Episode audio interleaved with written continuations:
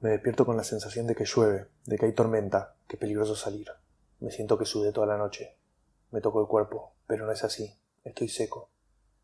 Afuera un día soleado con poco viento. Ideal para tomarte un café en las mesas que están en la vereda de ese bar en San Telmo.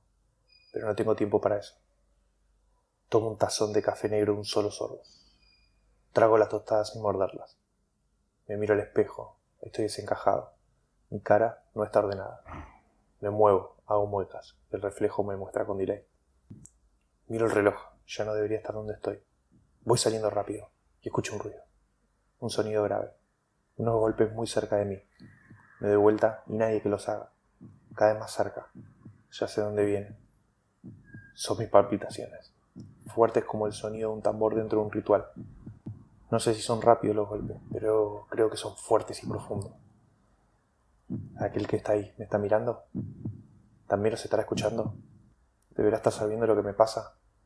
Estaré pálido. Camino rápido. Mi cuerpo no. Me siento que me puedo volver a esguinzar en cada paso. No tengo ningún problema de salud. Mi capacidad pulmonar es muy buena, pero no puedo respirar profundo. El aire que trago no me satisface los pulmones. No puedo respirar bien. Ahora sí cae una gota fría por mi frente. Me hela la piel. Mis poros se ven, los puedo contar. Me pierdo en la cuenta. Y siento de nuevo los golpes de ese tambor en el ritual. Siento que hay un tráfico increíble, pero no hay nadie en la autopista. Vengo solo. Me levanto el visor del casco y quiero que el viento que pega en mi cara ingrese directo a mis pulmones. No pasa. Bajo el visor. Sigo. Me acuerdo la técnica de apoyar la lengua en el paladar. Ya no funciona.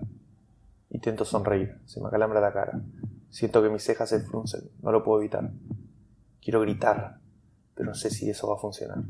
Saludo, entro, salgo, saludo. No pasa más que algunas 100 horas en 8 horas. Interminable todo. Llego, busco relajarme, no puedo. Siento que todo está perdido, que todo esfuerzo es en vano. Las escaleras les agregaron escalones. No pasa. Me cuesta respirar. Me baño, el agua me quema o me congela. No puedo dar con el punto justo. Me duermo rápido. Me despierto más rápido. Pasaron 10 minutos en 6 horas. Me siento más cansado que cuando me acosté. Otro día igual. Habrá aumentado de peso. Los pasos me cuestan. Estoy pesado. Me agito. No tengo fuerza. Esos tambores de nuevo. Esos tambores. No los puedo soportar más. Me siento cada vez más cerca de la hoguera. Me siento que en el ritual va a haber un sacrificio y la ofrenda, la ofrenda soy yo.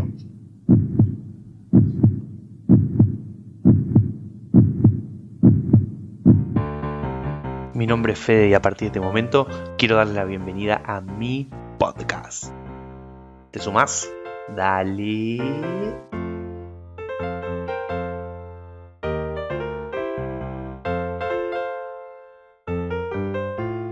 Hola amigos, ¿cómo están? Fede los saluda. Luego de dos semanas de haber desaparecido. Bueno, la realidad es que estuve con mucho moco con mucho, mucha gripe y no podía ni hablar. Y los domingos, que es cuando generalmente grabo los episodios, los escribo durante la semana, los voy escribiendo a poco y los, grabo y los edito el domingo. Estaba en, el peor momento de, gripe, así que nada, lo, lo pateé para adelante. Como tenía, había, me había armado la gimnasia y la rutina, me, escribí una nota en LinkedIn respecto a si quieren, vayan a verlo. Eh, búsquenla en, mi feed de LinkedIn, Fede Fernández 10, a ver si qué opinan de lo que hablo. Pero bueno, así que nada, esa semana no pude grabar. Y ya el otro día, o sea, el lunes, ya esa semana, tuve una serie de, cambios eh, a nivel estructura de mi rutina, por lo que tuvimos que atender, tuve que atender otras, otros temas que no, que no, pudieron ser dedicarme al 100 al podcast. Pero bueno, hoy estamos volviendo, estamos volviendo y con una intro hiper oscura. ¿Qué es eso? ¿Qué, me, qué, qué flashó Fred con esto de, de hablar como en un cuento, ¿no? En un tenebroso. ¿Qué está pasando? ¿Qué le pasa a ese pibe que, que, está, que está narrando ¿Qué está narrando el locutor? ¿Qué le está pasando? Bueno, nada, quiero hablar de, de los ataques de ansiedad. Sí, señores, soy víctima, usuario, paciente, tengo ataques de ansiedad. Pero bueno, es así, soy así. Yo les dije en el primer episodio que era, eh, era muy ansioso y no es gratis. Todo, una de mis características es que hago muchas cosas al mismo tiempo. Me, me gusta ponerme la vara cada vez más alta. No es que nadie me lo pide, sino que yo soy así. Y esto cada tanto la mente me tira un flaco, necesitas un reset y creo que eso es lo que me, pasa. Me, apaga, se me apaga el sistema o se me, se me pone en modo piloto y, la cabeza me empieza a jugar algunas malas jugadas. Pero, ¿por qué les hablo de esto, no? y no quiero que nadie se preocupe.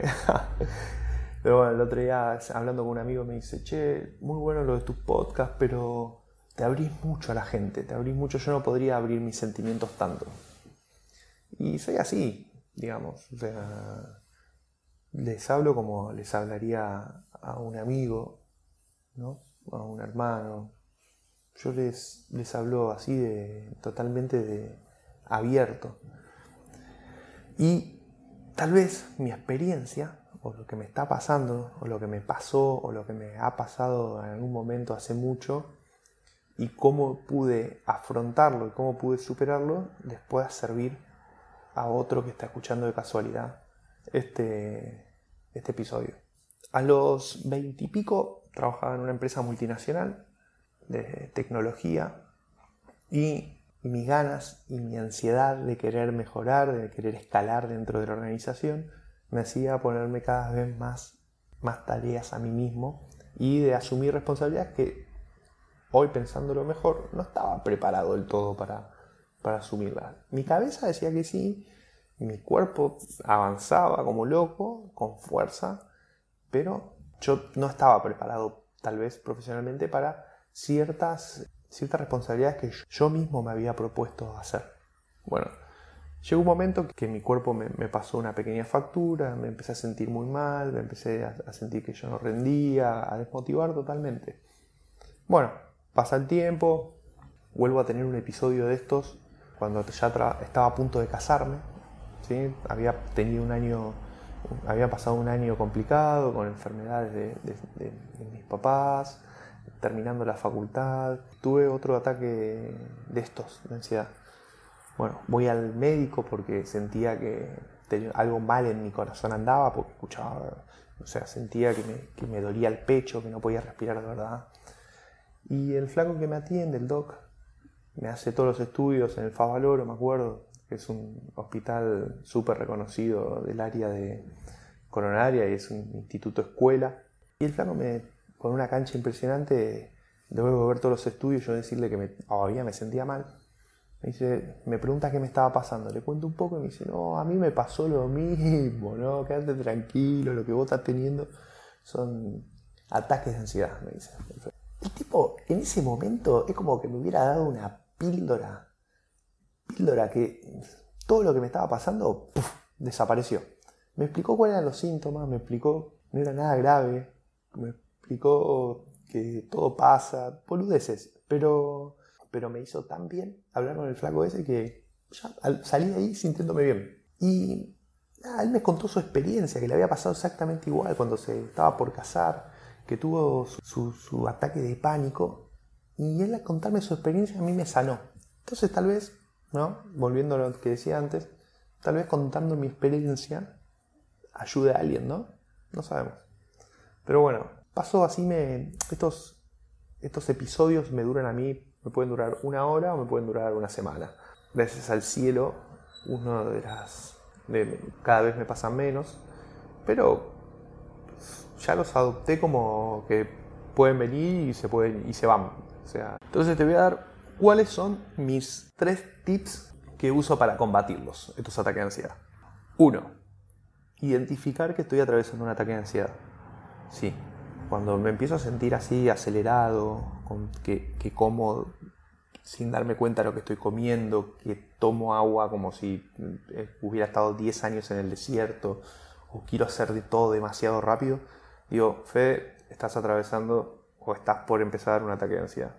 Eso me hace que me calme un poco, ¿sí? que me concientice del momento que estoy viviendo.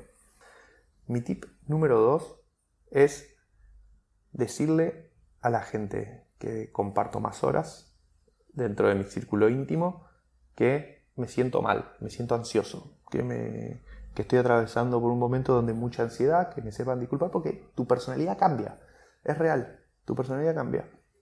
Entonces, la otra persona no va a entender nada de lo que le estás diciendo, pero a vos te vas a sentir mucho mejor.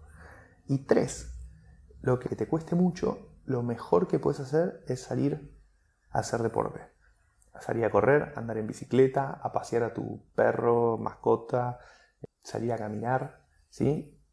Sin ninguna interferencia de tecnología, o sea, sin ver, las, sin ver las noticias, sin ver Instagram, sin ver Facebook, lo que sea, ¿sí? Entonces, nada, esos son mis tres tips más que más uso y que mejor me han funcionado para cuando atravieso estos episodios. Y por último, decir que en mi vida adopto un estilo de un estilo positivo.